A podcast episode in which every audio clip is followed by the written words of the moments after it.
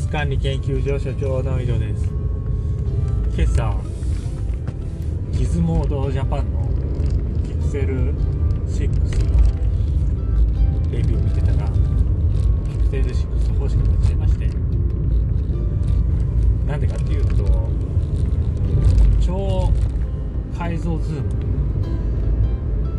あれすごいですね。モードジャパンで新国立美術館かな？でそのカメラか？のレビューしてたんですけどピクセル6プロあれ望遠レンズ4倍の望遠レンズ積んでる方だと20倍のズームできるらしいんですよ。超解像ズーム。でそれのね画質がめちゃくちゃ良くてびっくりしちゃって。これいいなってこれ欲しいなって思っちゃったんですよねだ20倍っていうとピクセル6の標準レンズの画角わかんないんですけど、まあ、iPhone と同じだとして 28?35mm 換算 28mm だとすると、280mm ですよねでそれだけ望遠してあれだけの解像を保ってられるのかって思って詳しくはギズモードジャパンにレビュー見てもらいたいんですけどいやすごいなってでこれがちょうどね昨日話した AI の技術ですよね。機械学習の。なんだっけコンピューショナルフォト2のそのソフトウェアの力で写真をきれいに見せるっていう技術ですよね。ですげえなと思って。で望遠のねレンズ。で望遠の写真に優れたスマホは持っておきたいんですよね。広角に関しては今えっ、ー、とね XF10 だっけ？あの富士のねコンデジ持ってるんですよ。ちょうど去年の年末ぐらいかな。もう在庫処分みたいな形で3万円ぐらいで買えた。富士のまあオートフォーカスもね全然遅いんですけどあの増面操作とかじゃないからコントラストだからね。でもまあまあその家族写真撮るには十分だし私もともと富士の画質が好きなんでそのカメラが好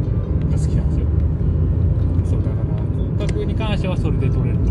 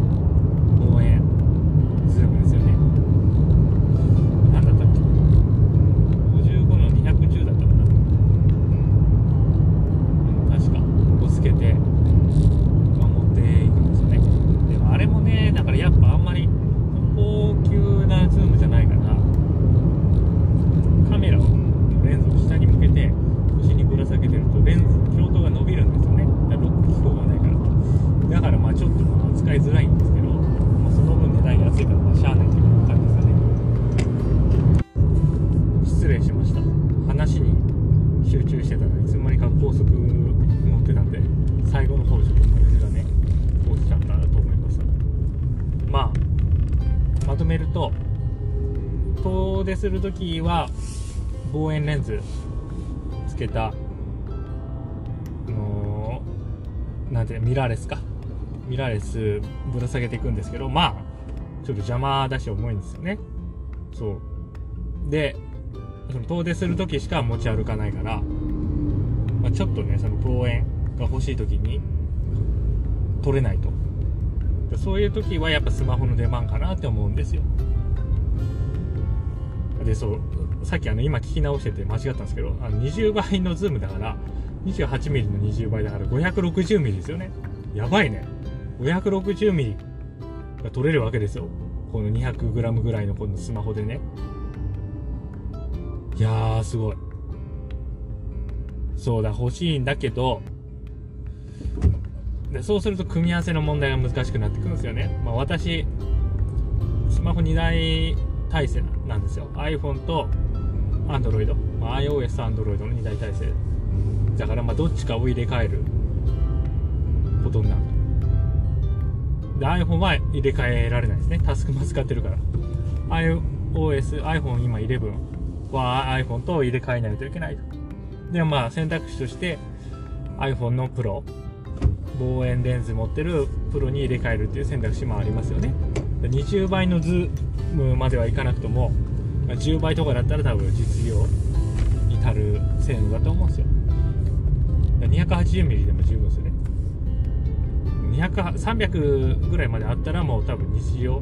子供を取るっていう目的では十分じゃないかなと思うんですよ、うん、でもう一つの方 Android の方はただ今 Galaxy Note なんでペンが使えることが買い替えの条件なんですよね。だからまあ今こうやって話しましたけど Pixel 6 Pro に変えるってことはまずない。ペン使えないからね。でそうなるとまあ順当にいくとまあギャラクシーになるんですよね。でギャラクシーのフォルダブルになるわけでさでそっちのフォルダブルにで今も多分載ってるでしょ。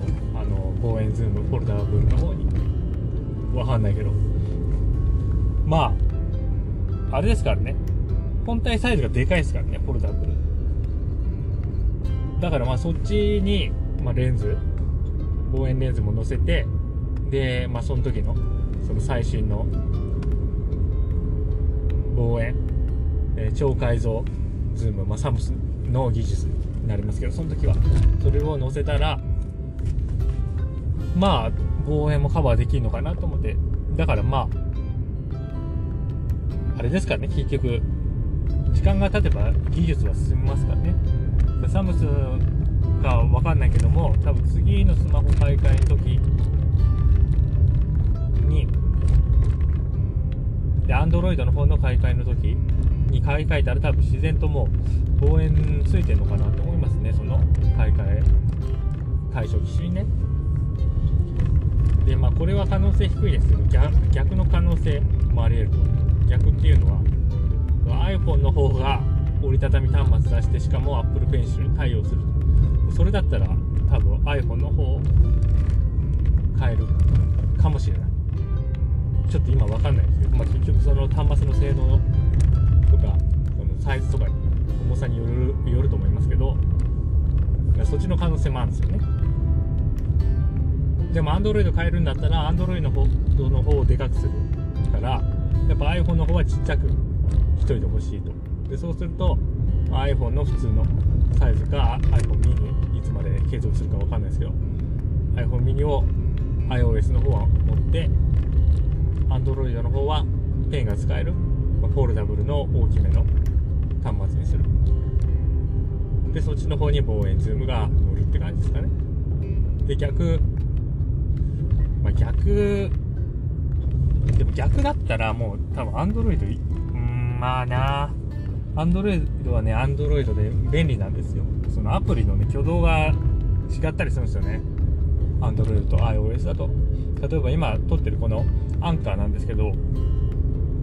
えー、撮り方として、ま下道ですね、高速乗るまではこうやって喋って、で、高速乗ったら停止ボタンを押すんですよね。で、高速降りたら、また開始ボタンを押して話してるんです、こうやって。で、Android だと、今言った操作が可能なんですけど iOS のアンカーのアプリだと停止ボタンを押すといちいちもう分割されちゃうんですよその音声ファイルが